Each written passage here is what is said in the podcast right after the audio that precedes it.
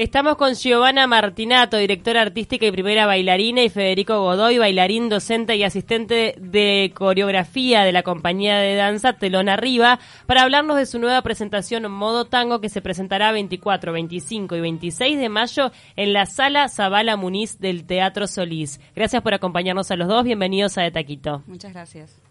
Bueno, buen día. Buenos días. Los dos te digo que no sabés lo que hacen, pero los mirás y decís, ¿estos son bailarines o algo por el Tienen estilo? el porte de bailarín, Tienen claro. el porte, todo, ¿no? La complexión, la musculatura. La verdad que es eh, un placer cómo trabajan los bailarines esos cuerpos y nos han dicho que están despegados. ¿De qué se trata este esta presentación, este nuevo espectáculo Modo Tango que van a estar presentando en el Teatro Solís? Bueno, este es una propuesta muy linda que tenemos. Es la tercera vez que vamos a estar en la sala Zabala Muniz. Es un programa mixto, sí, que se llama Modo Tango. Son tres obras donde abarcamos tres estilos de danza diferentes con música de tango. Este, bien, en la primera obra abrimos con la obra Tango Bo, que es obra de Alejandro Godoy, donde la técnica va a ser una técnica clásica con zapatillas de punta, la música va a ser este totalmente de compositores este, rioplatenses. Después eh, eh, seguimos con, con la coreografía est- Introspección de Vanessa Fleita, que ahí ya abarcamos lo que es la danza contemporánea, con un lenguaje más plástico, y cerramos el espectáculo con el tango tradicional de la maestra Yara Storatsky y Nazareno Listur. Telón Arriba, ¿desde hace cuánto que está formado? De 2017. ¿Y cuántos integrantes lo componen? Y mira, en este momento tenemos 18 bailarines en su totalidad. ¿tá? Y como fundadores estamos Federico, este, yo, eh, Guillermo González, Lucía Martínez y Lucía Pichín. ¿Y cómo son, es que...? to- perdón. son todos ex bailarines o actuales bailarines del Sodre. Sí, ¿Y, exacto. ¿Y por qué deciden formar este grupo paralelo? Y Mira, en realidad creo que más que nada por un tema de investigación a nivel coreográfico, más que nada, este, y de realizar creaciones nuevas. O sea, nosotros eh, generalmente el Ballet Nacional como que hace hace cosas que ya se están hechas, digamos, un lago de los cisnes, un Quijote, es como siempre una misma coreografía o se diferencia en, en pocas cosas, digamos, a nivel mundial, ¿no? Claro. Este, y bueno, y más que nada nosotros lo que queríamos hacer era investigar en la parte más coreográfica, ¿no? Y este, y bueno, está. Salirse, salirse del molde un poco, es Sí. decir, bueno, queremos probar otro tipo de cosas. Exacto, salirse un poco de la línea, ¿no? Bien, ¿y Eh, qué han hecho hasta el momento, por ejemplo? ¿Por dónde han experimentado? Y más que nada en lo que es danza contemporánea, ¿no? Con, con líneas clásicas. ¿tá? Lo que pasa es que no ustedes no pueden escapar de la danza clásica, es muy Exacto. difícil. Ah, Nuestra formación es totalmente clásica.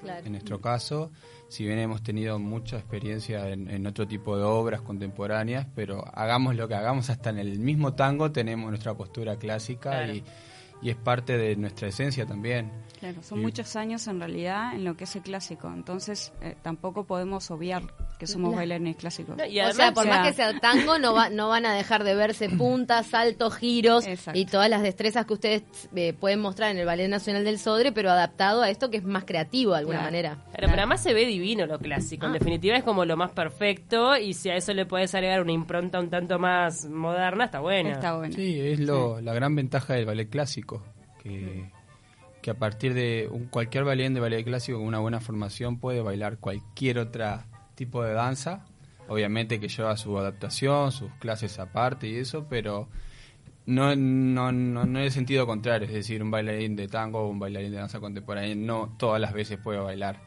algún ballet clásico. Claro, y les costó mucho eso de salirse un poco del molde, porque más allá obviamente de que el bailarín clásico está dentro de cada uno y es imposible eh, obviarlo, eh, ¿les costó como eso de romper eh, al principio? No, yo creo que en realidad justamente creamos el grupo porque teníamos ganas de romper justamente con ese molde. Creo que en realidad fue eso, más que nada. eh, En tu caso te estaba motivo. yendo del ballet. Sí. Eh, con el Quijote, que era tu última presentación, y allí eh, quien fue Lucía Martínez la que te dice, Exacto. vamos a seguir bailando, a hacer otra cosa. Me dice, tenemos que hacer algo, me dijo. si me está escuchando se va a reír. Porque estabas como muy Este- triste con esto de despedirte del ballet. No, en realidad no, o sea, era una decisión ya tomada hacía mucho tiempo que lo venía como, ¿qué pasa? Es un momento muy difícil, entonces yo venía como tratando con mi psicóloga el tema, porque es como un futbolista cuando deja este el fútbol, ¿no? Aparte es una es una un fin de, de una etapa de la vida que llega cuando uno es muy joven, todavía en el caso de los deportistas y los bailarines, ¿no? Exacto, entonces, este, nada, el momento de la transición ya hacía años que lo venía procesando, entonces fue como, bueno. ta. Años de terapia para dejar el claro. sobre. no, más que nada era po- porque está, porque uno se acostumbra a un lugar, ¿no? Ya hacía 20 años que estaba ahí, digo, era un proceso duro de llevar. Este, entonces, bueno, es como una separación casi, ¿no? Un Claro. divorcio, una cosa así. Este, y bueno, uno tiene que procesarlo de la mejor manera. Entonces, ta, fue eso y, y lo de Lucía, bueno, que cae justo en ese momento, ¿no? Ese planteamiento. Bien, y en tu caso, Y en mi caso yo sigo un poco casado con el Sodre, este, yo, yo soy docente de la Escuela Nacional de Danza y también estoy en ese proceso de transición, eh, si bien dejé el ballet del Sodre eh, y me fui a la escuela, eh, pero igualmente tengo muchas ganas no solamente de bailar, sino también de, de crear nue- nuevas propuestas, no solamente a nivel coreográfico, sino tratar de volcar este, toda la experiencia que, que hemos adquirido todos los bailarines este, fundadores, por así decirlo, a, a nuevas generaciones. Y muchas veces con las clases eh, de técnica no alcanzan. Hay muchas cosas que se aprenden este, mismo en la cancha, digamos, por así decirlo, mismo en este, los ensayos, en las funciones. Hay cosas que ningún tipo de clase, no- no- ningún tipo de clase te enseña lo que es este el oficio, ¿verdad? claro. Claro, las tablas propiamente No, dichas. Sí, ¿Qué, sí, sí. qué tan sacrificada es la vida del bailarín? Porque uno que lo mira desde afuera piensa, pa, estas personas deben tener 20.000 horas, no deben poder comer nada, no toman alcohol, seguro que no tuvieron adolescencia, no pudieron salir a bolichear. ¿Es tan así o no? Bueno, yo pienso que en realidad depende de cada uno, ¿no? Este, es un poco así. Es sacrificada, sí, no te voy a decir que no. Este, me acuerdo de perderme muchos cumpleaños, muchas reuniones familiares, e inclusive ahora con el tema de telón, de decir, no, no puedo, tengo ensayo, tengo ensayo general o... La palabra y no ensayo vas. es como predominante en tu vocabulario Sí, y es sagrada. y es sagrada. O sea, para mí, ¿no? Pero yo creo que depende también un poco de cómo cada uno lo lleve. ¿Y cómo se convive con el dolor? Porque esa es una parte de la que no se habla demasiado. Uno ve la belleza del baile, ve esos músculos trabajados, extendidos, pero eso implica dolor físico siempre Sí. en la carrera, ¿no? Igualmente uno se acostumbra bastante al dolor y sabe cómo manejarlo y, y también eh, hace como cierta comunión con su cuerpo y conoce exactamente cómo, cuál es el dolor y muchas veces hasta, por ejemplo, yo no voy mucho al médico Mm. porque realmente ya sé lo que me está Tenés pasando. un autoconocimiento Tengo importante. un autoconocimiento este, y es así. Y yo creo que cuando uno se pone a pensar realmente los dolores que nosotros tenemos y nos agarra un médico con ese esos umbrales de dolor, te dicen no puedes bailar más Claro. o tenés que quedarte quieto. Es lo que te digo, eh, digo, se aprende a lo largo de la Convivir. carrera una convivencia mental y un dominio desde la mente del dolor del cuerpo, ¿o no? Sí, sí, es verdad, sí. A mí, bueno, yo tengo otra edad, ¿no? Pero a mí me pasa, por ejemplo, si tenemos muchas horas de ensayo o algo, que al otro día me levanto que, o sea, tipo camino como que me Con duele todo, por Dios, no sé qué, y a la media hora me doy cuenta que ya estoy bárbara. Claro. Es como si nada. Pero en el momento que me levanto es como, me duele todo el cuerpo, es como, por Dios. Claro. Y de repente al rato se me pasó. Entonces me doy cuenta que también es como una cosa de costumbre, ¿no? Uno se acostumbra a eso. Sí, viste que el ser humano como que se adapta a todo, es lo que, lo que señalan. ¿En la alimentación también son muy estrictos? ¿Es, es fundamental o no? No es fundamental, este tenés de- di- distintos tipos de cuerpos también, este, distintas tendencias este, genéticas. Tenés este, bailarines que hacen dieta, bailarines que no hacen dieta. En mi caso, yo por ejemplo, este, mm, tengo problemas, muchos problemas para engordar. Entonces, este, mi dieta es al contrario, que con Hipercalórica. hipercalórica. Ah, Además la este, cantidad de ejercicio y movimiento que tienen eh, al, al día. Hipercalórica. Igualmente uno también, yo qué sé, yo no me cuido no por la profesión, sino me, me cuido porque me gusta cuidarme, porque me gusta este sentirme bien el otro día. ¿Sentís en el cuerpo la alimentación a la que estás sometiéndote? Eh, para bailar? O sea, ¿te das cuenta si estás comiendo sano, si estás comiendo mal? Sí, eh, claro. el- ¿Lo Sí, sienten? Sí, sí, sí. Claro. Es decir, este, uno Más allá de gorduras, ¿no? Te comes el chivito con papas fritas, el No. otro día no rendís nada. te ¿no? tomás dos cervezas una noche, el otro día tenés ensayo y la sentís realmente. Y lo sufrís. Igual, claro. igual creo que en el hombre es una cosa y en la mujer es Vos te otra. tomás ocho cervezas y está todo bien. Mira mi cara. Fue como, mm, no creo.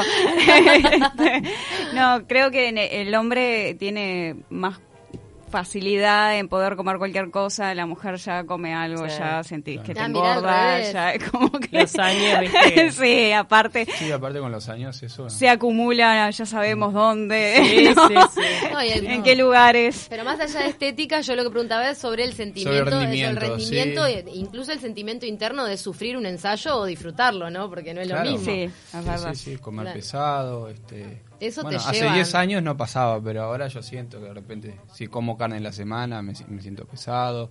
Si tomo, voy- salgo de noche a, mitad sí. de semana y me tomo una cerveza, el otro día Lo me sentís. cuesta, digo, ah, ¿por qué? Y después siguen Bien. pasando los años, al final ya mirás la cerveza y ¿sabes qué? No te quiero. No, sí, realmente, realmente sí, está bueno, está Bien. bueno porque... Hablemos un poco de modo tango. ¿Por qué tenían ganas de incursionar en el tango y cómo es que lo hacen en este espectáculo?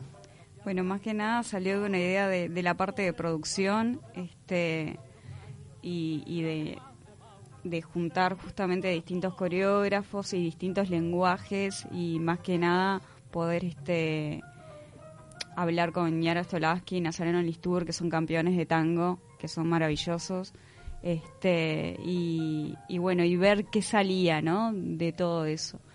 Y bueno, fue un planteamiento a los coreógrafos, a cada uno, a ver qué opinaban y eso, y, y ver si, si estaban de acuerdo con, con hacer un armado de algo de lo que es el tango.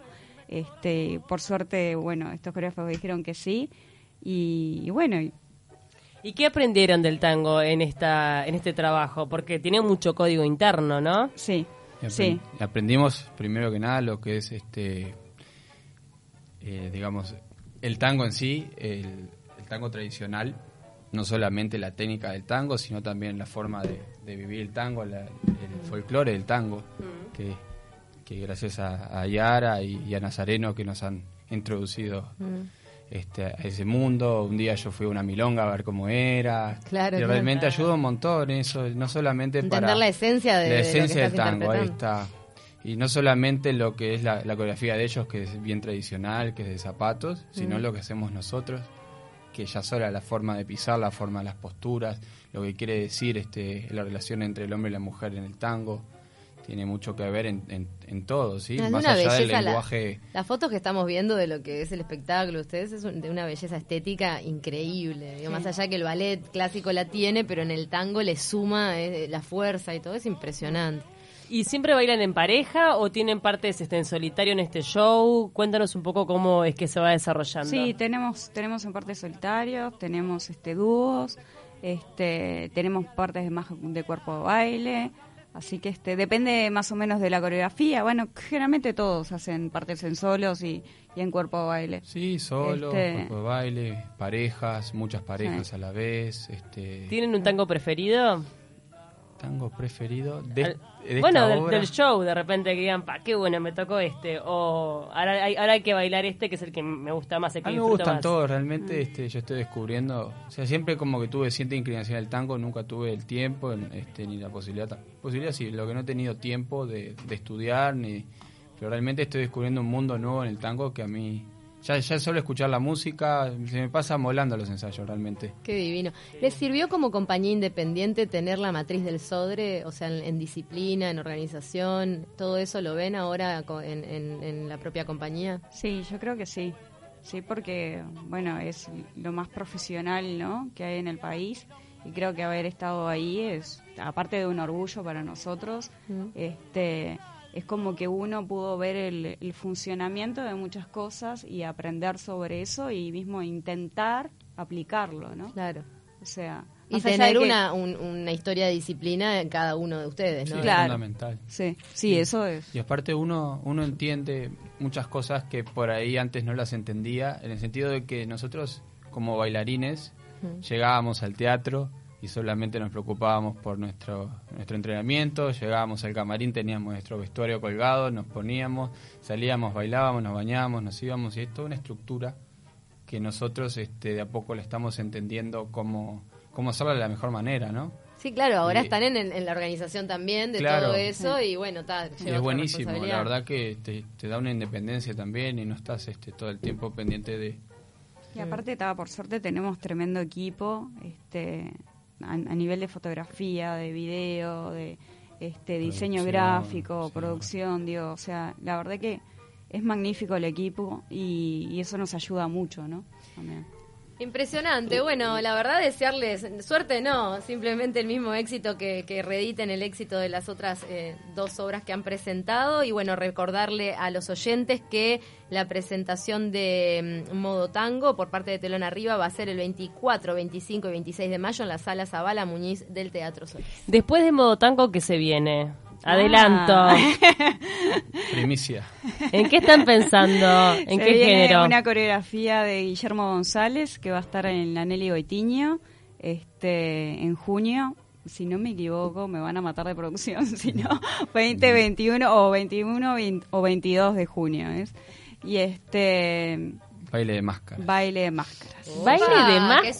sugerente. ¿Pero qué Ah. significa el contemporáneo con máscara? ¿Qué es? ¿Ah? Bueno, el lenguaje, Bueno. podemos adelantar el lenguaje que va a ser contemporáneo, propio de, de Guillermo, Eh. sí, que él es muy buen coreógrafo contemporáneo, él ya ha trabajado con nosotros este, coreografiando en Clarita. Sí. Este, Bueno, es fundador de la es compañía. fundador de la compañía, ten- así que tenemos un gran equipo de, de diferentes tipos de estilos también, es bailarín solista del Sodre, si bien es bailarín clásico, pero tiene una gran formación contemporánea y eso nos ayuda un montón. Ustedes pueden hacer lo que quieran. Lo que con quiera. La formación Para, que- para, esto va a ser para las redes sociales. Le vamos a pedir en la tanda que nos hagan alguna figura, algo Bueno. para las redes. ¿Puede Dale, ser? sí, claro. obvio, Así que ustedes pueden seguirnos en De Taquito a la Mañana por Facebook, por Twitter, por Instagram, que vamos a estar mostrándole entonces estos Vamos a- pasos que van a hacer para nosotras. Una fotografía en vivo, como esta que están acá en la prensa, que es impresionante. Y les tiro una idea así al aire. Ay, por favor, coreografías de, de los bailes míticos del cine. Yo qué sé, Dirty Dancing, imagínate. ¡Ay, qué de más! Qué divino que hicieran Bueno, uno, ¿eh? un sí. espectáculo de, de las grandes coreografías del cine. Me encantaría eso, Dale. estaría buenísimo.